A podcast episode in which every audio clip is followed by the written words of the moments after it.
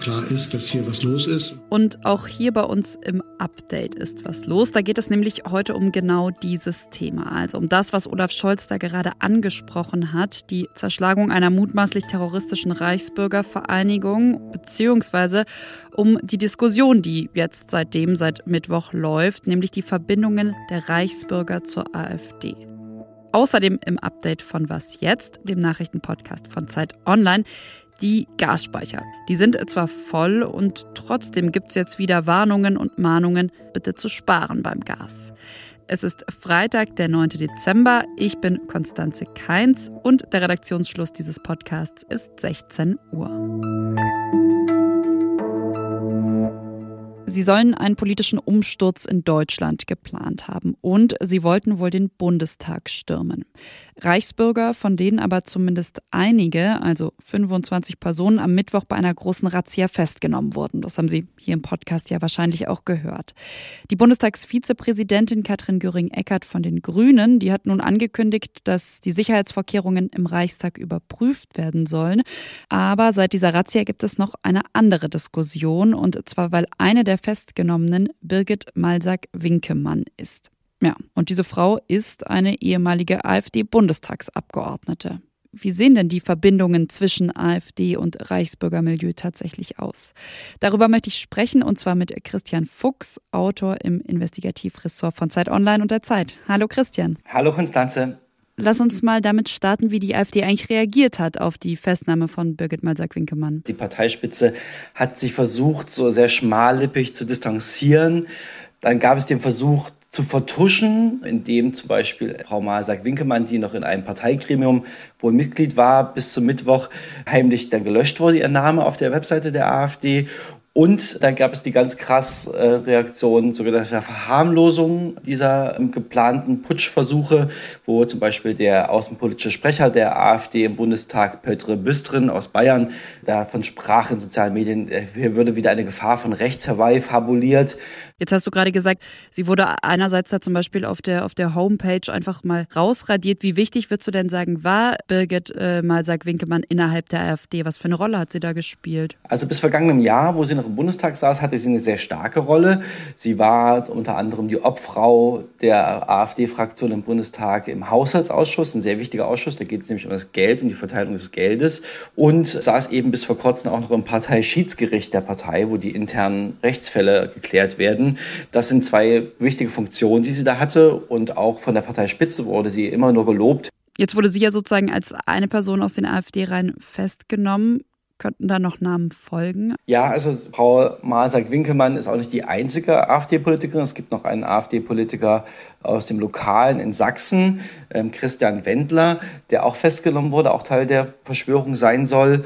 Und dann gibt es natürlich eine eklatante Sicherheitslücke, auf die wir bei der Zeit schon im Sommer diesen Jahres hingewiesen haben in einer anderen Recherche, dass nämlich ehemalige Abgeordnete aus dem Bundestag seit kurzem automatisch einen ehemaligen Ausweis bekommen. Das heißt, wir können jede, damit jederzeit den Bundestag betreten. Alle Gebäude dürfen auch Gäste mitnehmen. Und das ist natürlich, wenn so ein Ausweis in Händen von ExtremistInnen landet, ist das natürlich eine große Gefahr. Das heißt, du hast es jetzt schon so ein bisschen angerissen, dass die, diese Verbindungen, diese AfD-Verbindungen für die Verschwörerinnen und Verschwörer da eine recht große Rolle spielen, oder? Ohne Frage, die waren sehr wichtig. Das war das Toxische an dieser neuen, jetzt aufgeflogenen Gruppe, dass sie nicht nur einen militärischen Arm hatten und an Waffen geschult waren und aus, dem, aus der Bundeswehr und der Polizei kamen teilweise, sondern eben auch diesen politischen Arm. Das haben wir so bisher noch nie gesehen, das gab es noch nicht vorher. Und äh, dazu muss man auch sagen, dass sie natürlich sich durch die AfD auch in den letzten Jahren die Reichsbürger in den Szene einen starken Rückhalt bekommen hat, in dem auch ihre Narrative eben, dass wir zum Beispiel kein souveräner Staat seien, all diese Verschwörungsnarrative hat die AfD auch mit bestärkt und groß gemacht und ist auch bei ReichsbürgerInnen mitgelaufen auf Demonstrationen. Und ähm, darum fand ich, äh, kann man eigentlich die AfD und diese ReichsbürgerInnen-Verschwörungstruppe jetzt überhaupt nicht mehr voneinander trennen. Da ist einiges zusammen verschmolzen in den letzten Jahren. Ja, und nächste Woche beschäftigt sich der Bundestag dann auch nochmal mit dem Thema. Es soll mehrere Sondersitzungen eben zur Großrazzia gegen die mutmaßlichen Reichsbürger geben. An dich aber erstmal vielen, vielen Dank, Christian. Ich danke dir, Konstanze. Ciao. Die Gasspeicher sind gut gefüllt, um genau zu sein, zu etwa 95,5 Prozent voll. Heute Morgen, da hat Klaus Müller, der Präsident der Bundesnetzagentur, dann im Morgenmagazin von ZDF und ARD an uns alle sozusagen appelliert. Meine Bitte ist, so schwer es gerade fällt, die Heizung vielleicht nicht ganz aufzudrehen und sich genau zu überlegen, welches Zimmer muss geheizt werden. Mir ist ehrlich gesagt jetzt schon kalt und wenn ich so auf meine Wetter-App schaue, dann äh, stehen da für die nächsten Tage Temperaturen um die 0 bis minus 4 Grad. Muss man jetzt also wieder aufschrecken und alle Heizungen, auch die, die nur auf zwei stehen, äh, wieder ausdrehen. Meine Kollegin Anja Stehle, die hat nach ihrer Recherche eine ziemlich klare Antwort darauf. Nein, jedenfalls hat sich die Lage nicht wesentlich verschlechtert. Kurz zur Einordnung. Der Chef der Netzagentur bezieht sich da lediglich auf den Gasverbrauch von vergangener Woche und da wurde offenbar etwas weniger Gas eingespart als von der Bundesregierung angestrebt. Grund zur Panik ist das aber nicht. Die Gasspeicher sind immer noch deutlich über 90 Prozent gefüllt und demnächst geht ja auch schon das erste LNG-Terminal an den Start. Die Betreiber der Gasspeicher in Deutschland sagen nun sogar, dass die Gefahr einer Gasmangellage noch weiter gesunken ist. Und das, obwohl es im November in Deutschland sogar kälter war, als der Verband es in seinen Berechnungen angenommen hatte. Der Grund dafür ist, dass die Verbraucher eben doch recht viel gespart haben. Also es könnte auch sein, dass das vergangene Woche ein Ausreißer war. Jetzt muss ich aber doch noch ein wenig Öl ins Feuer gießen. Ich sehe schon noch ein paar Unsicherheiten, neben der Temperatur natürlich. Und dazu gehört, dass die Staatshilfen jetzt langsam bei den Bürgern ankommen. Es geht los mit den Dezemberhilfen. Und da könnte nun schon so manch einer auf den Gedanken kommen, wird vielleicht doch nicht alles so schlimm mit der Gasrechnung. Ich muss vielleicht doch nicht so viel Gas sparen. Und der zweite Punkt ist China. Dort lockert die Regierung jetzt die Corona-Maßnahmen. Die Wirtschaft könnte sich also schneller erholen als gedacht.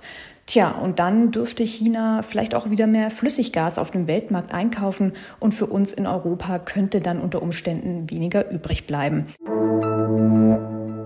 Das Wort des Jahres ist Zeitenwende. Den Titel vergibt jedes Jahr die Deutsche Gesellschaft für Sprache und äh, der Jury, der geht es bei der Wahl nicht darum, wie oft ein Begriff verwendet wurde, sondern um die Bedeutung. Also Begriffe, die das Leben in einem Jahr besonders bestimmt haben, werden gewählt.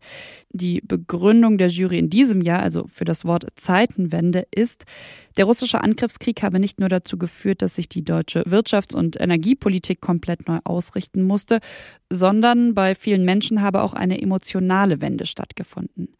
Auf Platz zwei und drei landeten dieses Jahr übrigens die Begriffe Krieg um Frieden und, vielleicht kommen Sie drauf, Gaspreisbremse. Was noch?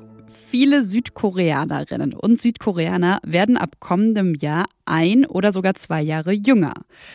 Und zwar nicht dank irgendwelcher super tollen Anti-Aging-Cremes, sondern ganz amtlich in den offiziellen Dokumenten. Von vorne. Also, es gibt in Südkorea ein ziemlich verwirrendes System zur Altersberechnung, beziehungsweise eigentlich gibt es gleich drei Systeme. Zum einen gibt es das sogenannte koreanische Alter. Also, ein Baby ist bei der Geburt schon ein Jahr alt und an jedem 1. Januar kommt dann ein Jahr hinzu. Also nicht wie bei uns am Geburtstag.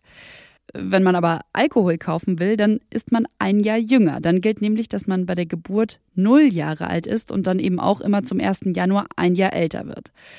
Naja, und dann gibt's noch den internationalen Standard, also dass sich eben am Geburtsdatum orientiert wird, so wie bei uns. Ziemlich verwirrend müssen Sie sich aber nicht merken, denn damit soll ab Sommer 2023 Schluss sein. Das hat das südkoreanische Parlament jetzt entschieden. Und wenn man mal auf Twitter schaut, dann äh, scheint das ziemlich viele zu freuen. Äh, jemand schreibt da zum Beispiel, ich war kurz nach meiner Geburt schon zwei Jahre alt, weil ich im Dezember geboren wurde. Endlich bekomme ich mein wahres Alter zurück. Oder jemand anderes schreibt, ich werde zwei Jahre jünger. Ja, würde mich ehrlich gesagt auch freuen. Aber ich freue mich erstmal aufs Wochenende und wünsche Ihnen auch hoffentlich freie und entspannte Tage. Viel Zeit zum Podcast hören, zum Beispiel die neue Was jetzt Folge morgen früh mit meiner Kollegin Lisa Kaspari. Ansonsten schreiben Sie uns auch gerne wie immer an wasjetzt.zeit.de Ihre Kritik, Anregungen oder Grüße ans Team. Wir freuen uns auf jeden Fall und lesen alles. Bis dahin, tschüss. Lieber Herr Merz, Sie haben gestern Ihre Rede mit der Feststellung begonnen, Es wird von Zeitenwende gesprochen, aber man würde sie nicht sehen. Nun, ich möchte für die Bundesregierung, aber auch für mein Ministerium sagen, man muss blind sein, wenn man sie nicht sieht.